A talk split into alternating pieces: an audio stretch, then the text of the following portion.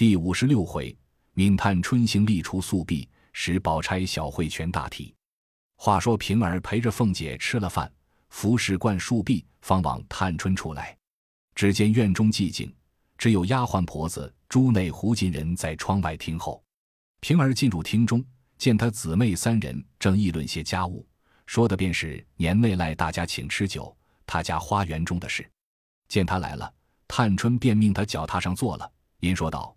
我想的是不为别的，因想着我们一月有二两月银外，丫头们又另有月钱，前儿又有人回要我们一月所用的头油脂粉，每人又是二两，这又同才刚学里的八两一样，重重叠叠，是虽小，钱有限，看起来也不妥当。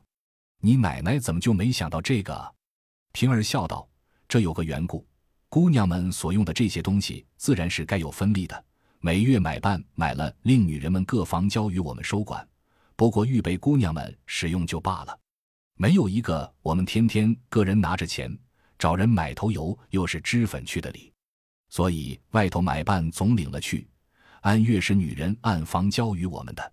姑娘们的每月这二两，原不是为买这些的，原为的是一时当家的奶奶太太或不在家，或不得闲。姑娘们偶然一时可巧要几个钱时，省得找人去。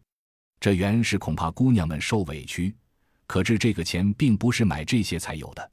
如今我冷眼看着各房里的我们的姊妹，都是现拿钱买这些东西的，竟有一半，我就疑惑：不是买办脱了空，迟些日子，就是买的不是正经货，弄些使不得的东西来搪塞。探春、李纨都笑道：“你也留心看出来了。”脱空是没有的，也不敢，只是迟些日子，催急了，不知那里弄些来，不过是个名，其实使不得，依然得先买，就用这二两银子，另叫别人的奶妈子的，或是弟兄哥哥的儿子买了来，才使得。若使了关中的人，依然是那一样的，不知他们是什么法子，是铺子里坏了不要的，他们都弄了来，单预备给我们。平儿笑道。买办买的是那样的，他买了好的来，买办岂肯和他善开交？又说他使坏心，要夺着买办了，所以他们也只得如此，能可得罪了里头，不肯得罪了外头办事的人。姑娘们只能可使奶妈妈们，他们也就不敢闲话了。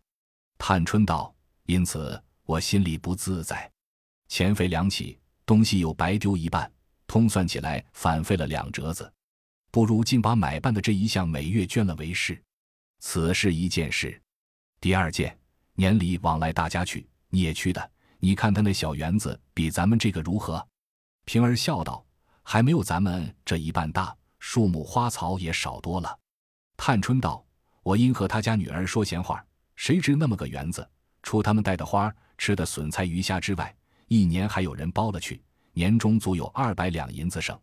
从那日我才知道。”一个破荷叶，一根枯草根子，都是值钱的。宝钗笑道：“真真高粱晚起之谈，虽是千金小姐，原不知这事。但你们都念过书识字的，竟没看见朱夫子有一篇不字弃文不成？”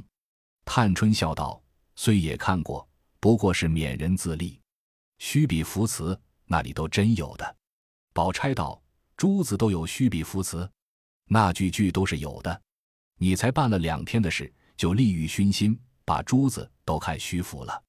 你再出去见了那些利弊大事，越发把孔子也看虚了。探春笑道：“你这样一个通人，竟没看见子书。当日箕子有云：‘登利禄之场，处运筹之界者，且尧舜之辞，被孔孟之道。’”宝钗笑道：“底下一句呢？”探春笑道：“如今只断章取义。”念出底下一句，我自己骂我自己不成？宝钗道：“天下没有不可用的东西，既可用便值钱。难为你是个聪明人，这些正是大节目是竟没经历，也可惜迟了。”李纨笑道：“叫了人家来，不说正事，你们且对讲学问。”宝钗道：“学问中便是正事，此刻与小事上用学问一提，那小事越发做高一层了。不拿学问提着。”便都流入世俗去了。三人只是取笑之谈，说了笑了一回，便仍谈正事。探春因又接着说道：“咱们这园子只算比他们的多一半，加一倍算，一年就有四百银子的利息。若此时也出托生发银子，自然小气，不是咱们这样人家的事。若不派出两个一定的人来，既有许多值钱之物，一味任人作践，也似乎暴殄天物。不如在园子里的所有的老妈妈中，拣出几个本分老成、能支援朴实的，派准他们收拾料理，也不必要他们交租纳税，只问他们一年可以孝敬些什么。一则园子有专定之人修理花木，自有一年好似一年的，也不用临时忙乱；二则也不致作践，白辜负了东西；三则老妈妈们也可借此小补，不枉年日在园中辛苦；四则亦可以省了这些花匠、山子匠。打扫人等的工费，将此有余，以补不足，未为不可。宝钗正在地下看壁上的字画，听如此说一则，便点一回头，说完便笑道：“善哉，三年之内无饥仅矣。”李纨笑道：“好主意，这果一行，太太必喜欢。省钱事小，第一有人打扫，专司其职，又许他们去卖钱，使之以权。”动之以利，再无不尽职的了。平儿道：“这件事须得姑娘说出来。我们奶奶虽有此心，也未必好出口。此刻姑娘们在园里住着，不能多弄些玩意儿陪衬，反叫人去监管修理，图省钱。这话断不好出口。”宝钗忙走过来，摸着他的脸，笑道：“你张开嘴，我瞧瞧你的牙齿舌头是什么做的。从早起来到这会子，你说了这些话。”一套一个样，也不奉承三姑娘，也没见你说奶奶，才短想不到，也并没有三姑娘说一句，你就说一句是，横竖三姑娘一套说出，你就有一套话进去，总是三姑娘想得到的，你奶奶也想到了，只是必有个不可办的缘故。这会子又是因姑娘住的园子，不好因省钱令人去监管。你们想想这话，若果真教与人弄钱去的。那人自然是一枝花也不许掐，一个果子也不许动了。姑娘们分中自然不敢，天天与小姑娘们就吵不清。他这远愁近虑，不亢不卑，他奶奶便不是和咱们好。听他这一番话，也必要自愧的便好了，不和也便糊了。探春笑道：“我早起一肚子气，听他来了，忽然想起他主子来，素日当家使出来的好撒野的人，我见了他更生了气。”谁知他来了，避猫鼠似的站了半日，怪可怜的。接着又说了那么些话，不说他主子待我好，倒说不枉姑娘待我们奶奶素日的情谊了。这一句话不但没了气，我倒愧了，又伤起心来。我细想，我一个女孩家，自己还闹得没人疼没人顾的，我那里还有好处去待人？口内说到这里，不免又流下泪来。李纨等见他说的恳切。又想他素日赵姨娘美声诽谤，在王夫人跟前已为赵姨娘所累，也都不免流下泪来，都忙劝她趁今日清静，大家商议两件心力提避的事，也不枉太太委托一场。又提着没要紧的事做什么？平儿忙道：“我已明白了。姑娘竟说谁好，竟一派人就完了。”探春道：“虽如此说，也须得回你奶奶一声。”我们这里搜提不宜，已经不当，皆因你奶奶是个明白人，我才这样行。若是糊涂、多歪多度的，我也不肯，倒像抓他乖一般，岂可不商议了行？平儿笑道：“既这样，我去告诉一声。”说着去了半日，方回来，笑说：“我说是白走一趟，这样好事，奶奶岂有不依的？”探春听了，便和李纨命人将园中所有的婆子的名单要来，大家参度。大概定了几个，又将他们一起传来。李纨大概告诉了他们，众人听见，无不愿意。也有说那一片竹子单交给我，一年功夫，明年又是一片。除了家里吃的笋，一年还可交些钱粮。这一个说那一片稻的交给我，一年这些玩的大小雀鸟的粮食不必动关中钱粮，我还可以交钱粮。探春才要说话，人回大夫来了。进园瞧姑娘，众婆子只得去接大夫。平儿忙说：“但你们有一百个，也不成个体统。难道没有两个管事的头脑带进大夫来？”回事的那人说：“有吴大娘和丹大娘，他两个在西南角上聚进门等着呢。平儿听说，方罢了。众婆子去后，探春问宝钗如何，宝钗笑答道：“幸于使者待于中，善其辞者是其力。”探春听了，点头称赞，便向册上指出几个来，与他三人看。平儿忙去取笔砚来。他三人说道：“这一个老竹妈是个妥当的，况他老头子和他儿子代代都是管打扫竹子，如今竟把这所有的竹子交与他。这一个老田妈本是个种庄稼的，到乡村一带，凡有菜蔬稻败之类，虽是玩意儿，不必认真大治大耕，也须得他去，再以按时加些培植，岂不更好？”探春又笑道：“可惜恒芜院和怡红院这两处大地方，竟没有出利息之物。”李纨忙笑道：“恒芜院更厉害，如今香料铺并大市大庙卖的各处香料香草，都不是这些东西，算起来比别的利息更大。怡红院别说别的，单只说春夏天一季玫瑰花，共下多少花？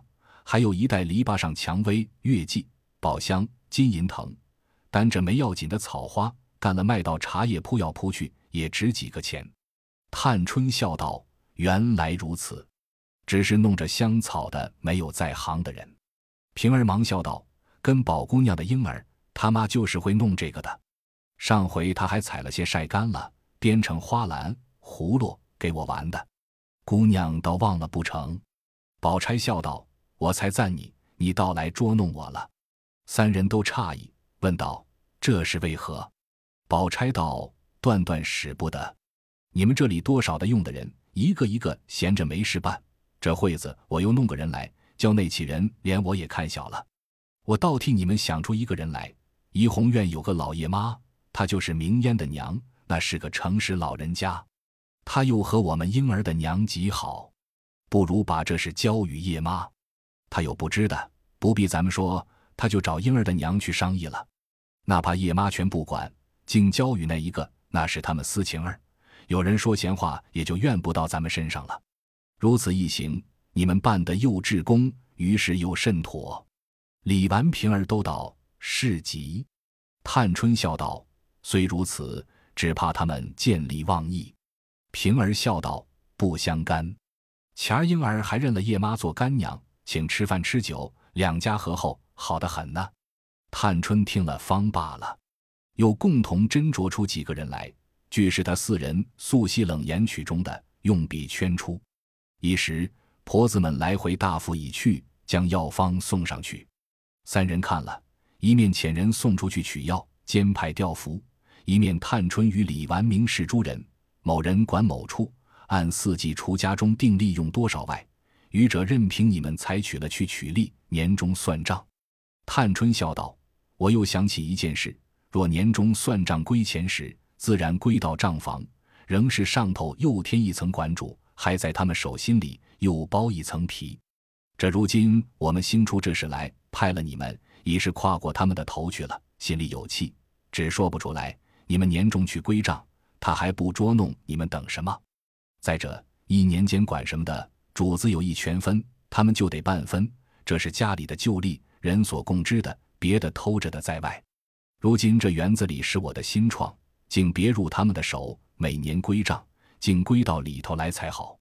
宝钗笑道：“依我说，里头也不用归账，这个多了，那个少了，倒多了事。不如问他们谁领这一分的，他就揽一宗事去。不过是园里的人的动用，我替你们算出来了。有限的几宗事，不过是头油、烟粉、香、纸，每一位姑娘几个丫头都是有定例的。再者，各处笤帚、搓帛、掸子。”并大小禽鸟、鹿兔吃的粮食，不过这几样都是他们包了去，不用账房去领钱。你算算，就省下多少来？平儿笑道：“这几宗虽小，一年通共算了，也省得下四百两银子。”宝钗笑道：“却又来，一年四百，两年八百，取租的房子也能看得了几间，薄地也可添几亩。虽然还有富余的，但他们既辛苦闹一年。”也要叫他们剩些占卜占卜自家，虽是心里节用为纲，然亦不可太色。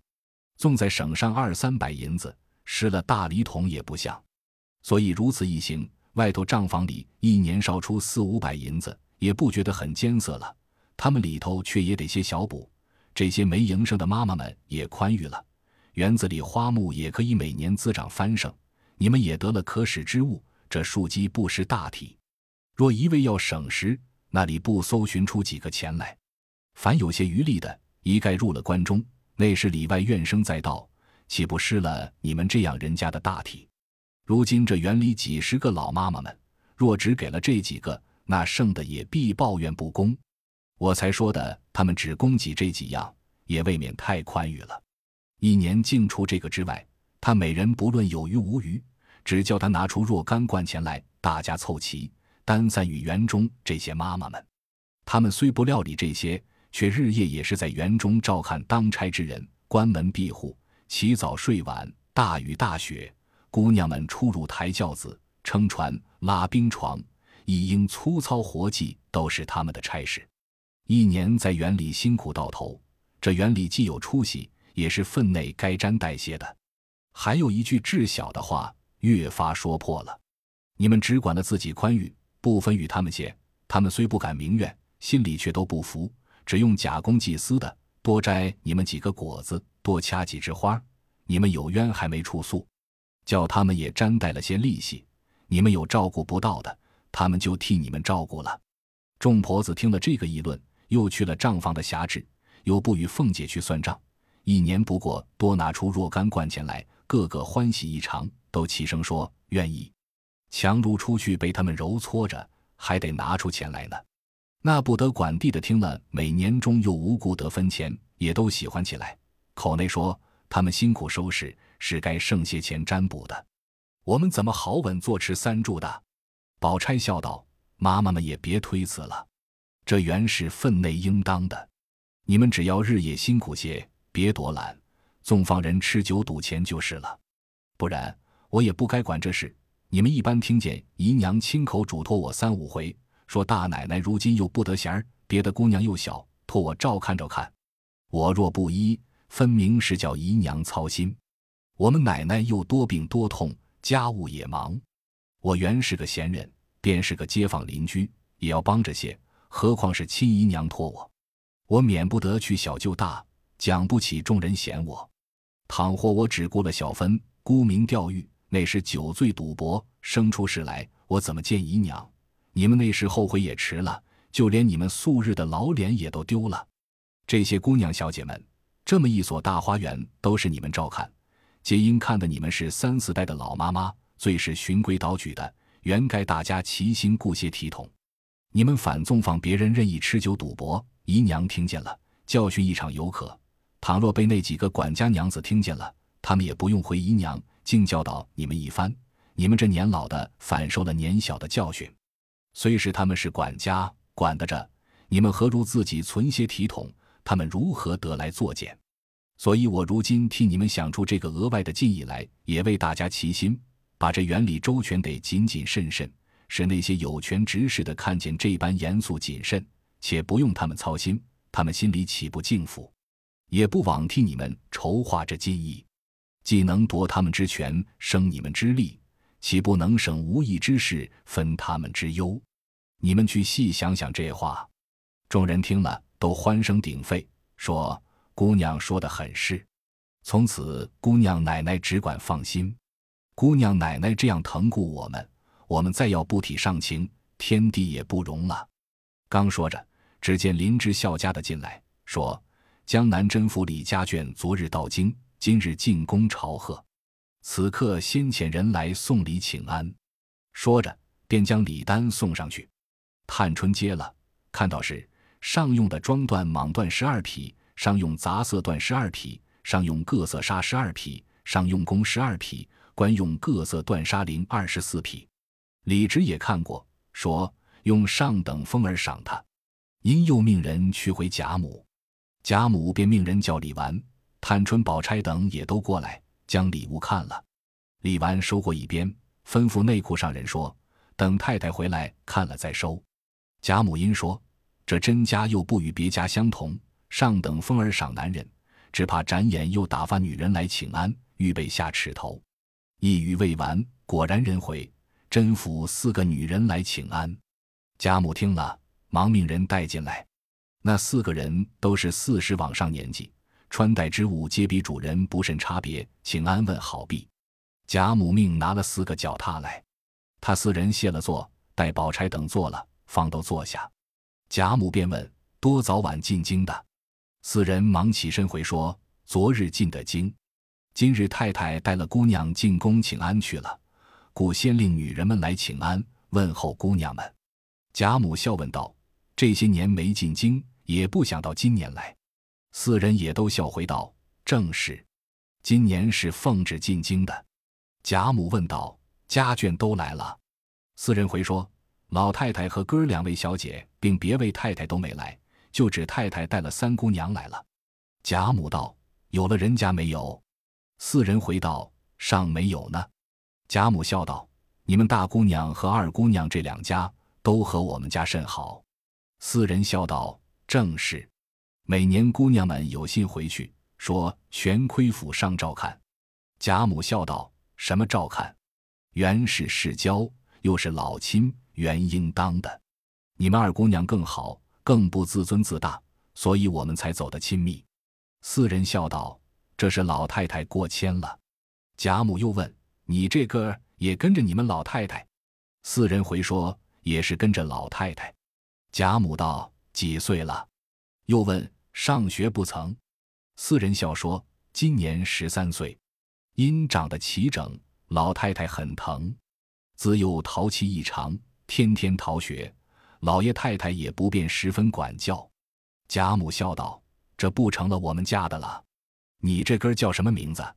四人道：“因老太太当做宝贝一样，她又生得白，老太太便叫她做宝玉。”贾母便向李纨等道：“偏也叫做个宝玉。”李纨忙欠身笑道：“从古至今，同时隔代。”重名的很多，四人也笑道：“起了这小名之后，我们上下都疑惑，不知那位亲友家也倒似曾有一个的，只是这十来年没进京来，却记不真了。”贾母笑道：“岂敢，就是我的孙子。”人来，众媳妇丫鬟答应了一声，走近几步。贾母笑道：“园里把咱们的宝玉叫了来，给这四个管家娘子瞧瞧，比他们的宝玉如何？”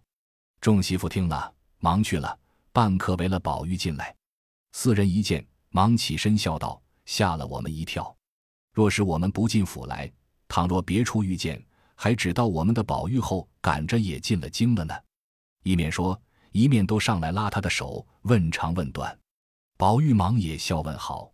贾母笑道：“比你们的长得如何？”李纨等笑道：“四位妈妈才一说，可知是模样相仿了。”贾母笑道：“那有这样巧事？大家子孩子们在养的娇嫩，除了面上有残疾，十分黑丑的，大概看去都是一样的齐整，这也没有什么怪处。”四人笑道：“如今看来模样是一样，据老太太说，淘气也一样。我们看来这位哥性情却比我们的好些。”贾母忙问：“怎见得？”四人笑道：“方才我们拉哥的手说话便知，我们那一个。”只说我们糊涂，慢说拉手，他的东西我们略动一动也不依。所使唤的人都是女孩子们。话未说完，李纨姊妹等禁不住都失声笑出来。贾母也笑道：“我们这会子也打发人去见了你们宝玉，若拉他的手，他也自然勉强忍耐一时。可知你我这样人家的孩子们，凭他们有什么刁钻古怪的毛病，见了外人，必是要还出正经礼数来的。”若他不还正经礼数，也断不容他刁钻去了。就是大人溺爱的是他一则生的得人影，二则见人礼数竟比大人行出来的不错，使人见了可爱可怜，背地里所以才纵他一点子。若一味他只管没里没外，不与大人争光，凭他生的怎样，也是该打死的。四人听了，都笑说：“老太太这话正是。虽然我们宝玉淘气古怪，有时见了人客。”规矩礼数更比大人有趣，所以无人见了不爱，只说为什么还打他。殊不知他在家里无法无天，大人想不到的话偏会说，想不到的事他偏要行，所以老爷太太恨得无法。就是弄性也是小孩子的常情，胡乱花费，这也是公子哥的常情；怕上学，也是小孩子的常情，都还治得过来。第一，天生下来这一种刁钻古怪的脾气，如何使得？一语未了，人回太太回来了。王夫人进来问过安，他四人请了安，大概说了两句，贾母便命歇歇去。王夫人亲捧过茶，方退出。四人告辞了贾母，便往王夫人处来，说了一回家务，打发他们回去，不必细说。这里贾母喜的逢人便告诉，也有一个宝玉，也都一般行径。众人都为天下之大，事患之多，同名者也甚多。祖母溺爱孙者，亦古今之常情，不是什么罕事，故皆不介意。独宝玉是个迂阔呆公子的性情，自为是那四人承悦贾母之词。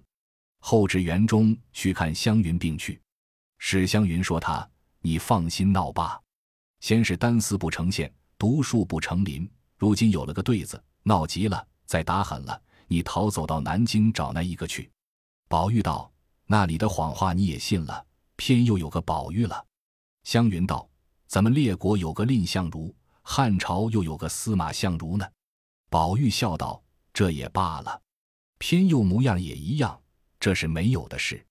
湘云道：“怎么匡人看见孔子，只当是杨虎呢？”宝玉笑道：“孔子、杨虎虽同貌，却不同名姓；令与司马虽同名，而又不同貌。偏我和他就两样俱同不成？”湘云没了话答对，阴笑道：“你只会胡搅，我也不和你分正。有也罢，没也罢，与我无干。”说着便睡下了。宝玉心中便又疑惑起来：若说必无，然亦似有；若说必有，又并无目睹。心中闷闷，回至房中榻上，默默盘算，不觉就呼呼的睡去。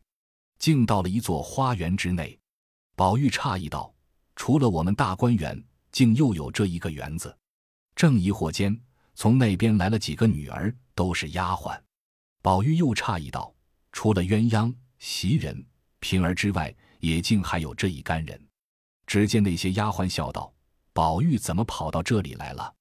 宝玉只当是说他自己，忙来陪笑说道：“因我偶步到此，不知是那位世交的花园，好姐姐们带我逛逛。”众丫鬟都笑道：“原来不是咱家的宝玉，他生的倒也还干净，昨儿也倒乖巧。”宝玉听了，忙道：“姐姐们这里也竟还有个宝玉。”丫鬟们忙道：“宝玉二字，我们是奉老太太、太太之命，为保佑他延寿消灾的。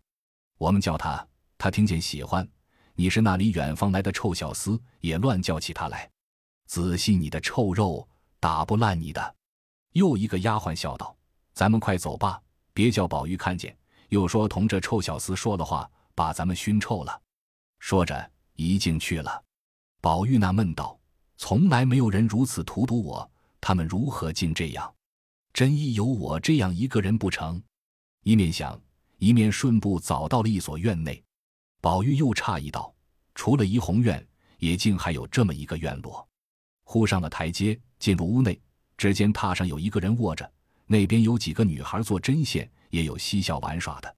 只见榻上那个少年叹了一声，一个丫鬟笑问道：“宝玉，你不睡，又叹什么？”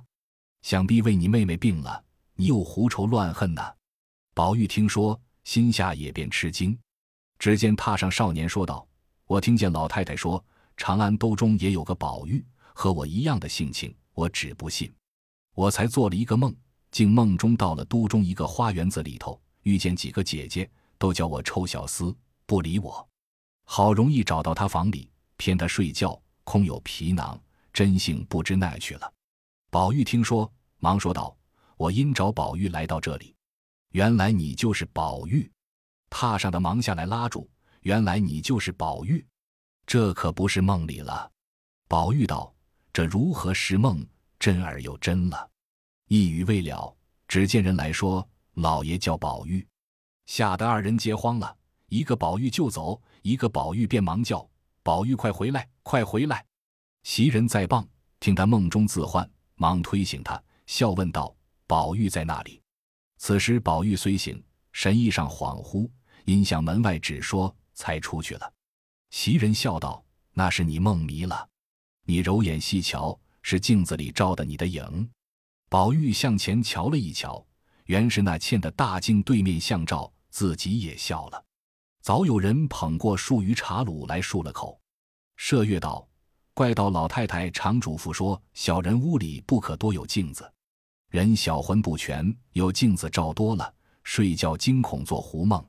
如今倒在大镜子那里安了一张床，有时放下镜套还好，往前来天热，人肯困。”那里想得到放他，比如方才就忘了，自然是先躺下照着影玩的，一时合上眼，自然是胡梦颠倒，不然如何得看着自己叫自己的名字？不如明挪进床来是正经。一语未了，只见王夫人遣人来叫宝玉。